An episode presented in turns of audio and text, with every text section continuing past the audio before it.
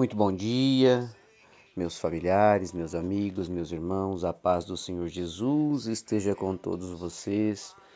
Iniciamos o nosso dia com a oração que o Pai nos ensinou. Pai nosso que estais no céu, santificado seja o vosso nome, venha a nós o vosso reino e seja feita a vossa vontade, assim na terra como no céu. O pão nosso de cada dia nos dai hoje Perdoai as nossas ofensas, assim como nós perdoamos a quem nos tem ofendido. E não nos deixeis cair em tentação, mas livrai-nos de todo o mal.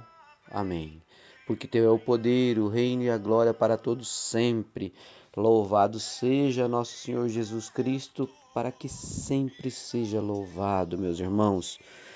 Paz e bem, um ótimo dia a todos. A nossa reflexão da palavra de Deus hoje é, está na carta do apóstolo apóstolo Paulo na segunda carta, na verdade, perdão, na primeira carta de Paulo a Timóteo. No capítulo, vamos ver aqui, capítulo 6, versículo 17. Isso mesmo, primeira carta de Paulo a Timóteo, capítulo 6, versículo 17. E a palavra nos traz a seguinte reflexão: Aos que têm riqueza neste mundo, ordene que não sejam orgulhosos e que não ponham a sua esperança nessas riquezas, pois elas não dão segurança nenhuma. Que eles ponham a sua esperança em Deus, que nos dá todas as coisas em grande quantidade para o nosso prazer.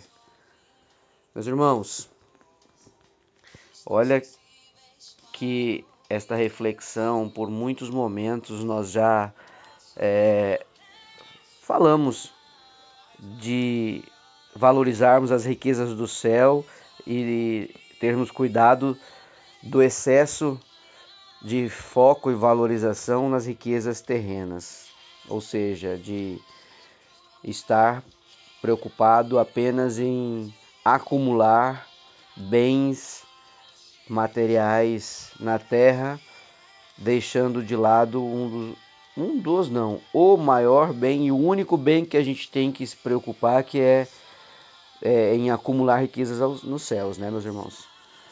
E a palavra de hoje diz isso pra gente. Aos que têm riqueza neste mundo, ordene que não sejam orgulhosos e que não ponham a sua esperança nessas riquezas, pois elas não dão segurança nenhuma. Que eles ponham a sua esperança em Deus que nos dá todas as coisas em grande quantidade para o nosso prazer. Então, Paulo, quando escreve essa carta a Timóteo, no período ao qual eles viviam, é, era pelo fato de que uh, Timóteo acabava de assumir a igreja de Efeso. E Paulo tenta direcionar esse versículo para uma classe de pessoas naquele momento. Né? Então, que Timóteo levasse esta palavra para aquela classe de pessoas da sua igreja e que eram ricos, né?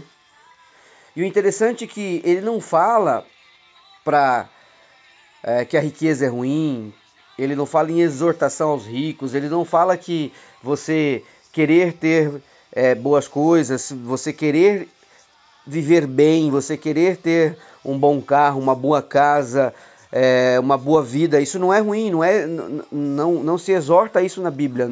Quem diz isso a nós, ou quem comenta essas coisas, está, está extremamente enganado.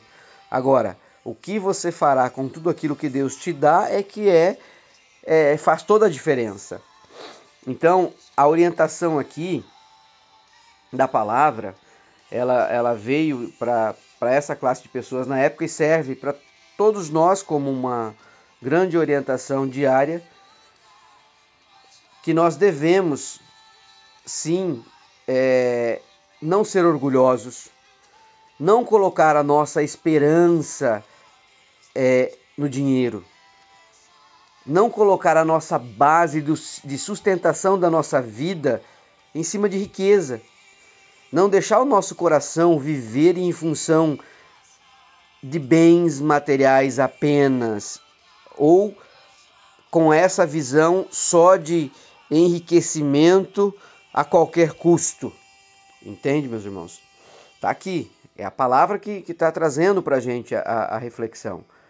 É, Por quê? Porque isso não nos oferece segurança nenhuma. Hoje você pode estar numa situação financeira, amanhã você pode estar em outra. É, vamos pegar um exemplo para ficar bem concreto isso. Vocês pode, você pode estar bem de saúde hoje e amanhã é, ter a infelicidade de cair em, em enfermidade. E isso, é, inclusive, pode fazer com que você gaste tudo que você tem de bens materiais acumulados nessa sua caminhada aqui para poder se curar. Então, é mais ou menos nesta linha que é, nós devemos pensar, e com estes exemplos é que nós devemos refletir sobre quão grande é a valorização que você está dando para os bens materiais e deixando de lado o bem maior, que é o bem espiritual. E a palavra já está dizendo aqui, né, também. É, ponham sua esperança em Deus, que nos dá todas as coisas em grande quantidade para o nosso prazer. Então Deus, ele tudo nos proporciona ricamente. E é para nossa felicidade, para nós vivermos felizes e contentes. E assim, nos dias de hoje, nós não devemos esperar ter essa segurança, vou repetir de novo para vocês, no dinheiro, no emprego, na poupança, mas em Deus, em Deus, que conhece todas as nossas necessidades. Deus Pai Todo-Poderoso, Pai querido, que bom ler nesta palavra que o Senhor nos proporciona tudo ricamente e ainda para nossa alegria e nosso contentamento, o Senhor sempre está conosco, nos apoiando em nossos projetos para que o crescimento aconteça em minha vida e para que a felicidade seja real, plena e com toda a minha dedicação espiritual ao Senhor. Que o Senhor nos ilumine, nos guarde, nos dê o caminho. Obrigado por me amar tanto e cuidar de mim tão especialmente. Em nome de Jesus te agradeço. Amém. Um ótimo dia, meus irmãos. Um beijo, um abraço e que o Senhor os abençoe e os guarde. Fiquem com Deus.